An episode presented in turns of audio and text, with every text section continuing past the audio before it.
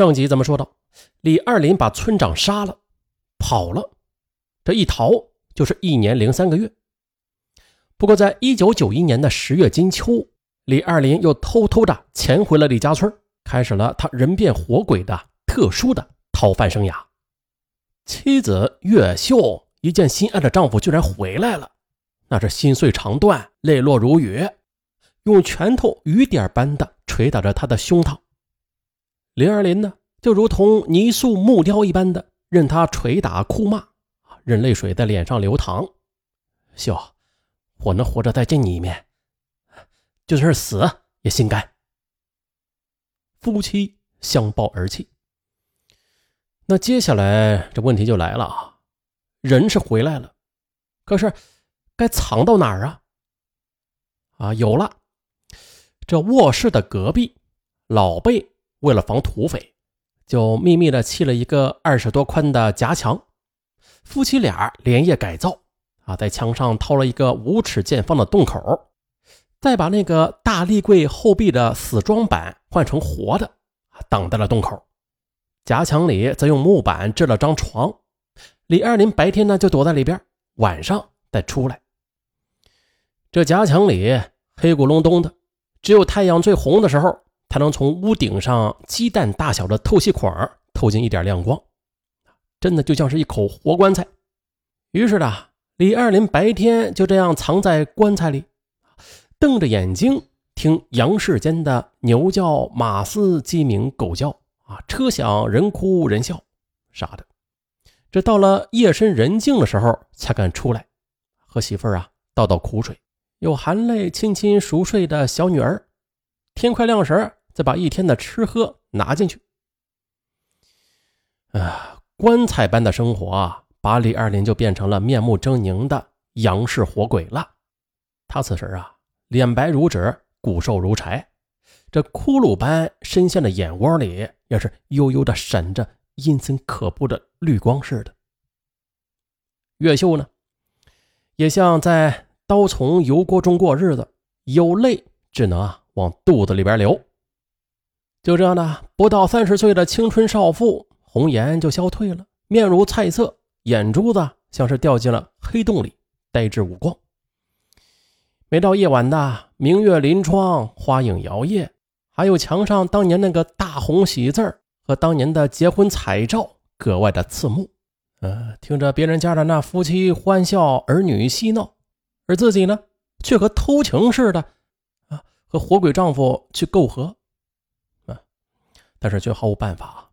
转眼间的李二林在夹墙中。就度过了半年的光阴，也就在这时的一只更凶恶、更无耻的狼又来了。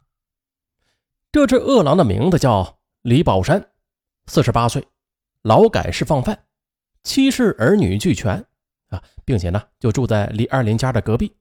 因为是隔壁啊，这纸啊是包不住火的，墙那边的种种异常行迹，他一一的都看在了眼里。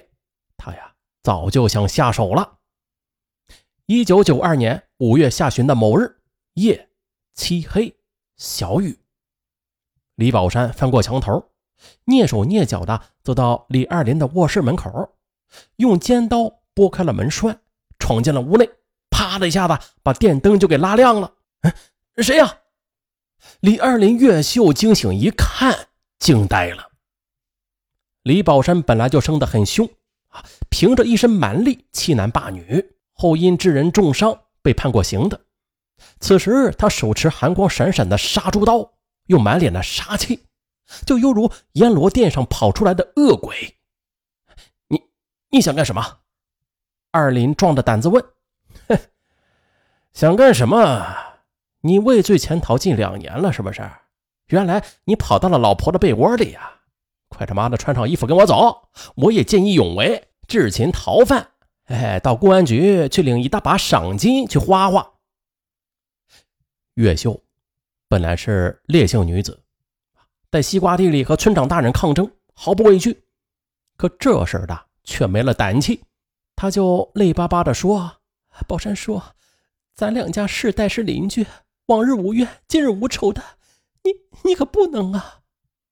二林也是苦求道：“叔啊，高抬贵手啊，咱们就当是积点阴德啊，我们都把你叫叔呢。”切，叫叔他妈能顶钱花呀？别废话，快跟我走！哎，宝山叔啊，你你行行好吧，千万不要！只要不去公安局啊，我们什么条件都都答应。夫妻俩就差点跪下磕头了。哎呀，是吗？那好，啊，看在邻居的份上，我就饶了你们。不过，嘿嘿嘿，这李宝山呢，色眯眯的盯着岳秀，淫笑着，那意思啊，再也明白不过了。二林岳秀怒火中烧，脸腾的红到了脖子根儿。不行，坚决不行啊！这是猪狗畜生才能够干的事儿。别的条件都好说，这种事坚决不行。哎呀，不行！我跟你说啊，别的条件老子都不要，我就要干这种事儿。妈的，敬酒不吃吃罚酒！李宝山凶神恶煞的拽住二林的头发，一把就揪下炕来，刀子逼在二林的鼻尖上。你呀，就给老子乖乖的跪在这儿，敢动一下，马上给你放血！说完的。又在床上抽了一根裤腰带，把二林就拴到了桌子腿上，然后狼一般的窜上炕，朝着岳秀扑了过去。人世上，妻子当面遭人凌辱，丈夫眼巴巴的无法相救，试问一下的，还有这样的奇耻大辱吗？此时的可恶的李宝山发泄完兽欲之后，他竟然悠闲的点了支烟，美美的吸了一口。在椅子上又大模大样的坐了下来，荡着二郎腿说道：“二林，你给我听着，从今天起，越秀白天是我的，黑了是你的。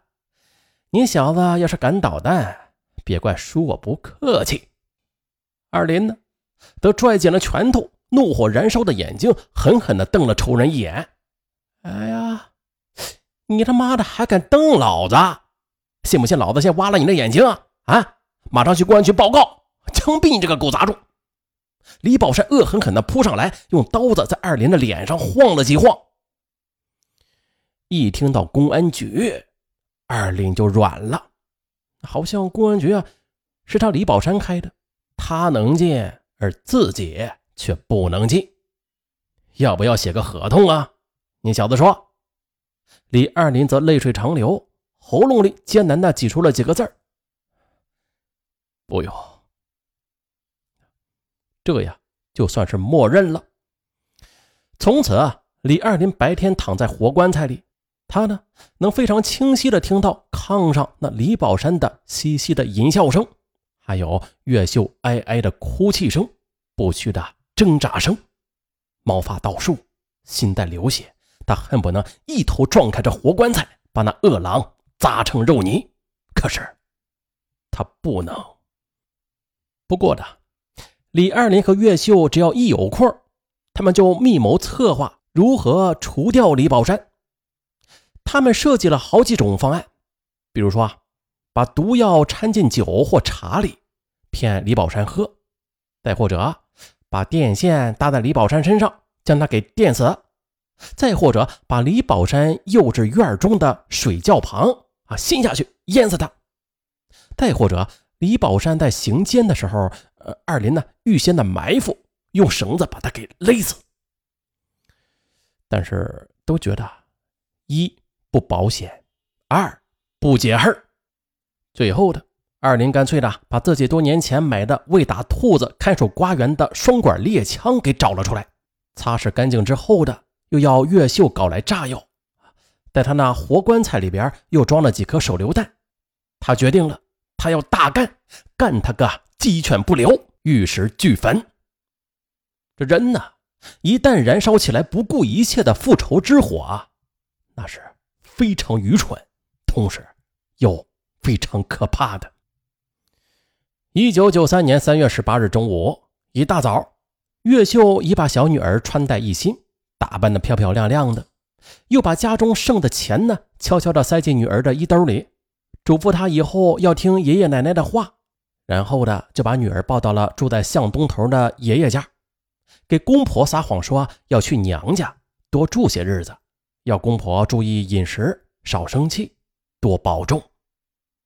此时，他坐在炕上，心情似乎格外的平静，而脸上呢，却不时的泛起冷酷的微笑，静静的专等着李宝山的到来。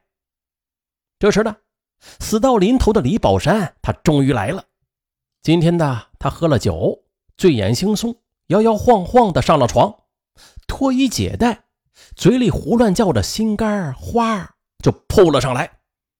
而越秀呢，却做出了从未有过的温顺迎合的姿态。待他刚刚爬到自己身上时，他立刻的运足了全身的力气，狠命的就拽住了他的睾丸。哎，你这一拽呀，疼得他杀猪般的惨叫起来。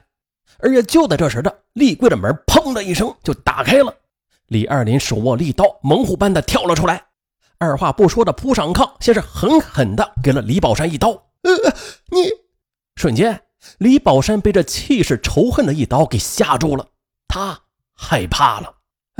二二林，你你别这样啊！你，哎，你放过我啊！我我我再也不敢了，我我真的再也不敢了。可是啊，话音未落的二林则擦擦两刀，把仇人的两只耳朵就给割了下来，怒目圆睁，骂道：“放过你？呸！老子叫你今天慢慢死！你糟蹋了岳秀多少回，我今天就割你多少刀！”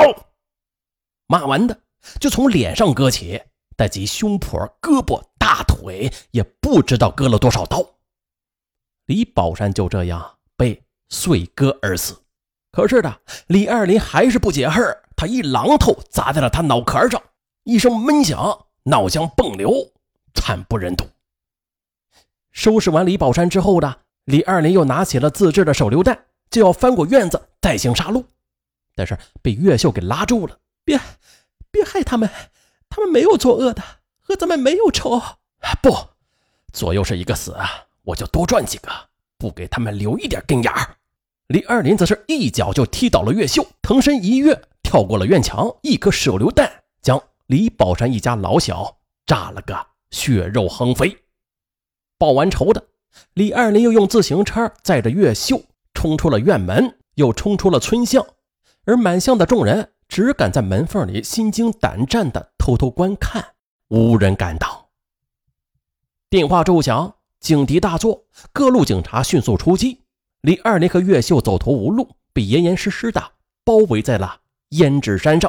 于是呢，就重现了咱们本案开头的那一幕。这案子呀，又到了尾声了。嗯，咋说呀？咱们先说一下这本案中的二林和岳秀吧。他们夫妻二人的行为已经构成犯罪了，这是不容置疑的。呃，李二林的杀人罪。和王月秀的窝藏罪，都是严重的危害了社会，是法律所不容的。不过这话再说回来啊，若是说他们罪大恶极、民愤难平的话，似乎就有那么一点牵强了。那为什么这么说呀？那咱们就不妨的从这个犯罪产生的因果来说起吧。犯罪，它本来就是社会各种矛盾相互作用的结果，它不是单方面的。是所有负效应的总和，咱不难看出的，在李二林犯罪的背后啊，这社会矛盾的冲突那是极其尖锐的。原本李二林夫妻是安分守己的老实的庄户人家，是吧？凭着力气，凭着技术去发家致富，这就是他们最简单的、最大的愿望了，并且这个简单的愿望。与社会利益并无矛盾冲突的，可是的，这案中咱们也说了，那个村长还有乡的干部却侵害李二林的合法权益，从而呢就刺激了李二林的犯罪心理，最终的导致了犯罪的发生。由于李二林起初没有运用法律手段保护自己的合法权益，选择了犯罪的手法去报复，从而又走上了新的犯罪道路，潜逃、窝藏。再次受辱，再到最后的更大的犯罪。此时的李二林似乎已经是身不由己了，这犯罪心理已经得到了某种强化，犯罪手段也是更加的凶残。李二林的罪责理当他自己负责，但是呢，引发李二林犯罪的人，他们应该负有什么样的责任呢？面对这种不法侵害，这老百姓究竟能运用哪些法律来维护自己的合法权益啊？嗯，划重点啊，以后要考试。不过我们最后还要说啊，以毁灭的方式去解决问题，那无论如何你也讨不回公道的，其结果必然是更大的悲剧。好了，我是尚文，咱们下期再见。